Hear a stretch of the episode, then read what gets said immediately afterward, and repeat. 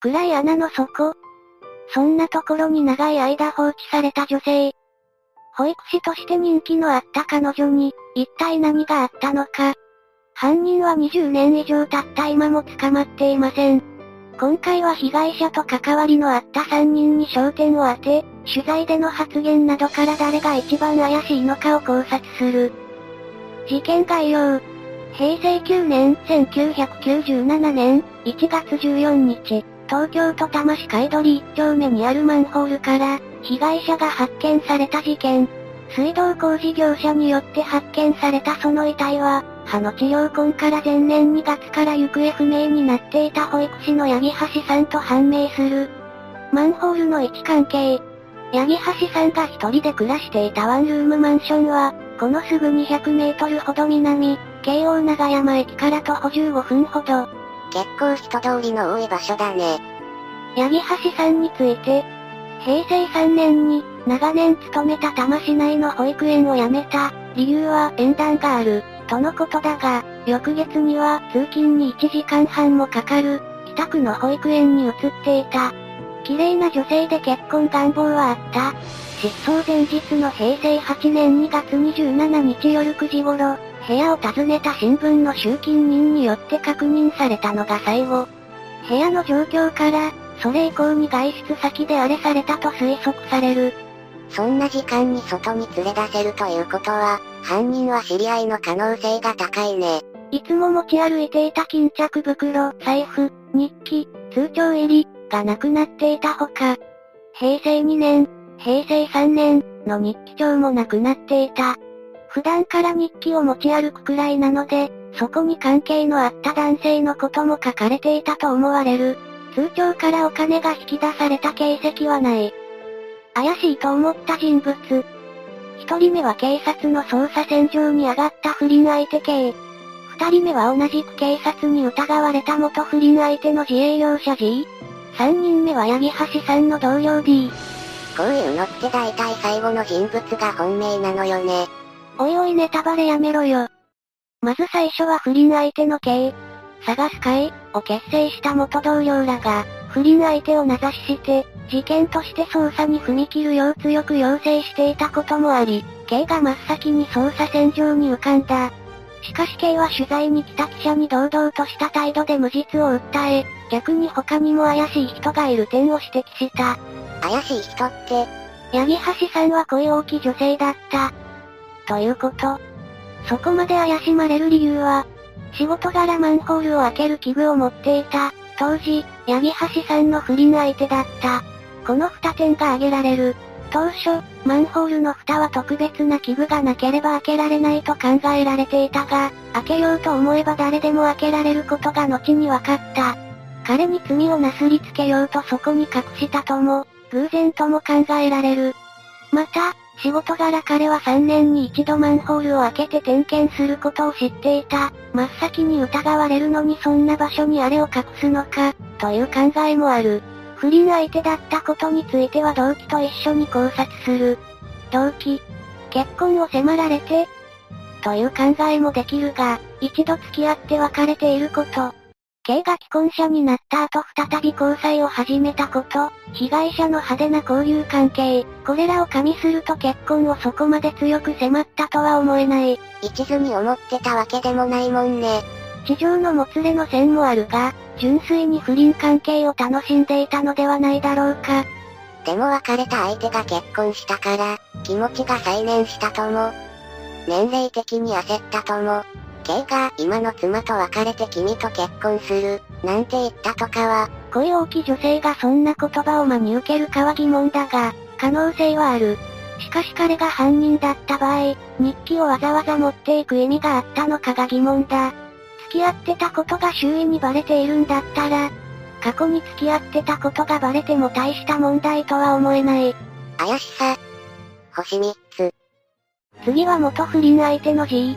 デイリー新潮の記事によると、自営業者 G 曰く、僕も彼女と都合4年ほど付き合いがあったんですが、警察に言わせると、疑わしいのが10人ほどいて、それを3人に絞り込んだ。1人が僕で、1人が仲間のほぼさんのご主人、そして K。でもほぼさんのご主人も僕もアリバイがある。3人の中でアリバイがはっきりしないのは K なんです。ここで疑問が浮かんでくる。彼女が最後に目撃されて、失踪に気づいたのは翌々日。その間ずっとアリバイがあるものだろうか。家族の証言をアリバイにはできないので、会社の同僚などと一緒にいたことになる。たまたま海外勤務だった可能性もあるが、そうでないならこの話自体が作り話なのではないか。記事には警察に直接確認したという記述はないね。そもそも海外に行っていたなら、記者に言うはずだ。一番のアリバイなのだから、警察だって最初から容疑者に絞り込んだりはしないだろう。もし作り話だったとするならば、なぜこのような嘘をついたのか。二つ考えられる。一つは、G は K が犯人だと考えているため、捜査の目を K に向けたかった。もう一つは、G が犯人だった場合、地上のもつれから八木橋さんをあれした、自分と彼女が別れる原因となった K を恨んでいたので、罪をなすりつけようとした。動機。先にも述べたが、地上のもつれが考えられる。彼についての情報が少ないため、このアリバイ発言が判断基準になるが、K と同じく日記を持っていく理由も、持っていった証拠もない。怪しさ。星二つ。最後は八木橋さんの同僚 D。最後に持ってくるあたり、あなた的には D が本命なんだろうけど、捜査線にも上がっているかもわからないこの人物のどこが怪しいの？まずはこの人物に対して行われた取材の内容を見てほしい。これもデイリー新潮の記事の引用になる。八木橋さんは上京して間もない頃に K と知り合って、2、3年交際を続けた後に別れていた。ところが K が結婚した頃に、二人は付き合いを復活させる。不倫関係を厳しく咎めたというある同僚は、復縁が平成3年頃であったと話す。何か変なこと言ってる。言ってる。ここで疑問が浮かんでこないかな。八木橋さんはなぜ同僚に不倫のことを話したのか。不倫を厳しく咎めるような人物に、わざわざ不倫していることを言うだろうか。まあ話したとしよう。それでも復縁した時期、交際期間まで知っているのは知りすぎなんじゃないか。不倫に対してそこまで怒る相手に詳しい情報を言うだろうか。確かに。叱責されるのは嫌だし、何より職場でそんな噂が広まったら嫌だな。普通だったら秘密にしたいことを、あえて反対する人に詳しく話すだろうか。前の職場を辞める際には縁談があるから辞める、と伝えるくらいだ。なぜこの同僚に不倫の話を詳しくしたのか。いや、そのことは本人から聞いたのではなく、八木橋さんの日記を見ていた情報なのではないか。そう考えた方がしっくりくる。もちろんそんな相手に自分の日記を見せることはしないと思う。同僚 D が八木橋さんの日記を持って行って読んだものを、うっかり話してしまったのではないだろうか。ちょうど亡くなった日記と同じ年の話なのも、疑いを大きくしている。犯人しか知らない秘密の暴露に似ている感じもする。日記を持って行った理由は純粋に八木橋さんの過去を知りたかったからではないだろうか。浮気していると分かっている彼氏の携帯を見たらショックを受けると思いつつ見るような感じ。動機。D が犯人だとすれば動機は何なのか。彼女のことが好きだったからではないだろうか。しかし自分は結婚してもらえない自分より既婚者の方がいいのか。そんな風に思ったかもしれない。そして他の男と寝ているのを想像するうちに彼女が許せなくなった。そう考えれば動機はある。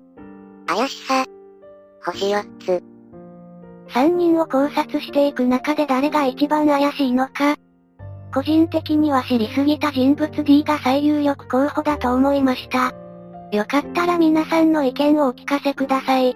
まだの方がおられましたら、よかったらチャンネル登録をしていただけると嬉しいです。それでは最後までご覧くださり、ありがとうございました。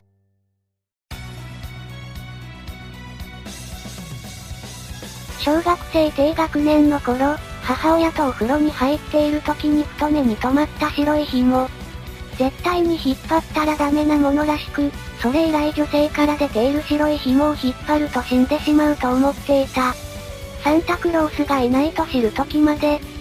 知らないというのは恐ろしいですね。次回、考察、広島ライン事件、仲間の強行を止める方法。見てください。